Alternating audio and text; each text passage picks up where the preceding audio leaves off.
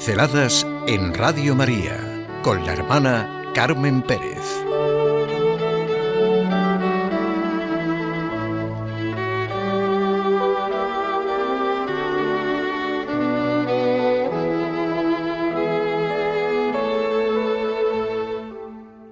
Fiesta siempre actual, propia de hijos.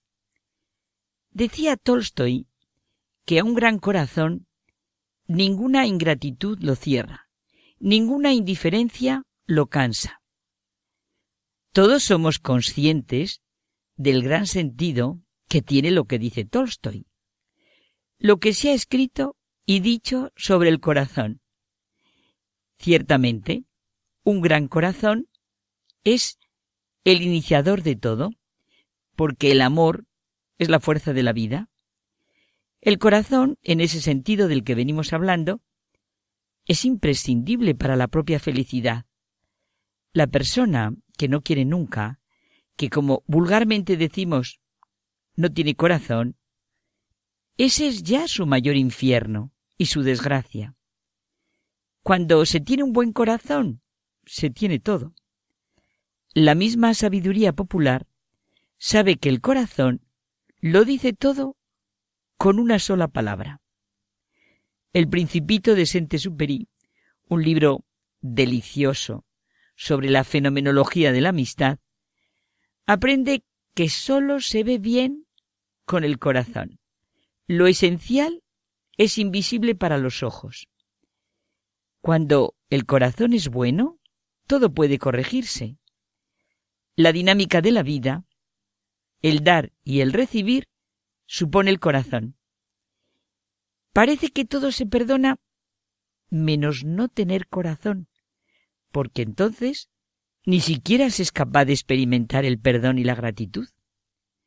Claro, por eso es tan significativo que se celebren las fiestas y además seguidas del corazón de Jesús y del corazón de María, porque el corazón es el principio y el fin de todas las cosas nos puede hacer mucho bien y nos puede confortar sentir las fiestas y las celebraciones que como cristianos, como hijos que somos de una gran familia, celebramos.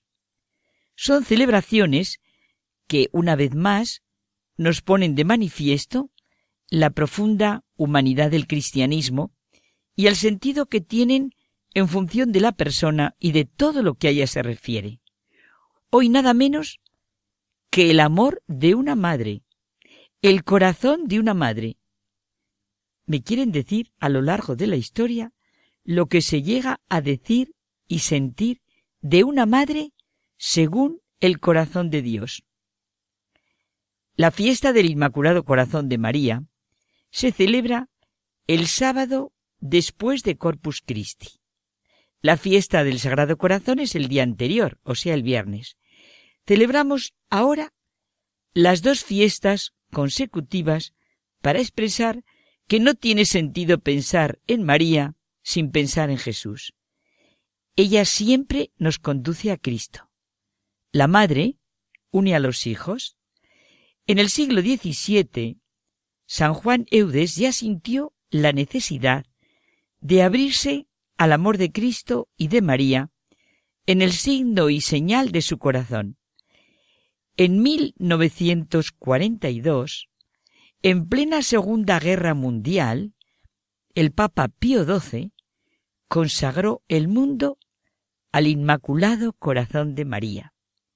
Y la fiesta fue oficialmente establecida en toda la Iglesia el 4 de mayo de 1944 para obtener por la intercesión de María lo que los hijos tanto necesitamos.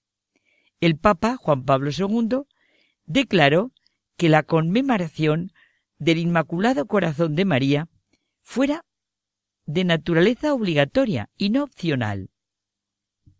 Sabemos que la auténtica piedad mariana se realiza en su estrecha referencia a Cristo y no se puede recluir en aspectos parciales de lo cristiano, ni tampoco reducir lo cristiano a aspectos parciales de sí mismo.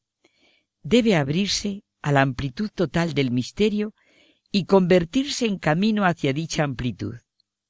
La piedad mariana está siempre en tensión entre racionalidad teológica y afectividad creyente. Esto lo ha dicho el Papa emérito Benedicto XVI. Pertenece a su esencia y le incumbe de lleno no dejar atrofiarse ninguna de las dos, no olvidar en el afecto la sobria medida de la razón, pero tampoco ahogar con la sobriedad de una fe inteligente el corazón, que a menudo va más allá de la pura razón. El sentido del conocimiento teológico es que son bienaventurados los limpios de corazón, porque ellos verán a Dios. El órgano para ver todo lo referente a Dios es el corazón purificado. Y a la piedad mariana podría corresponderle provocar el despertar del corazón y realizar su purificación en la fe. Si la pobreza y miseria del hombre actual es desmoronarse cada vez más en un puro reduccionismo y materialismo, y por otra parte en una pura racionalidad, la piedad mariana, el amor a la madre, el sentir así el corazón de la madre, puede contrarrestar tal descomposición de lo humano y ayudar a recuperar a la persona, la unidad de la persona, en el centro, desde el corazón. Pensemos lo que hemos dicho al comienzo sobre el corazón, pues el cristianismo nos lo presenta de manera excepcional y única en el Inmaculado Corazón de María. El corazón de la Madre de la Iglesia nos hace sentir el dinamismo histórico de la salvación que nos une a los hijos y nos asigna nuestro lugar en la historia. María no está simplemente en el pasado, ni sólo en lo alto del cielo. No hay nada así en el cristianismo. El cristianismo siempre es un hecho, un acontecimiento contemporáneo. Está y sigue, presente y activo en el actual momento histórico. Nos explica nuestro momento, no mediante teorías, sino actuando, mostrándonos el camino a seguir. Cada uno en su vida, en su historia personal, en sus situaciones concretas, tiene que hacer visible quién es ella, la madre, y saber de su corazón maternal. Si como ha sido capaz de sentir el gran escritor ruso, Tolstoy, a un gran corazón ninguna ingratitud lo cierra, ninguna indiferencia lo cansa, ¿cómo será el latir del Inmaculado Corazón de María, la Madre según el corazón de Cristo? es una fiesta siempre actual y lo más propia de los hijos.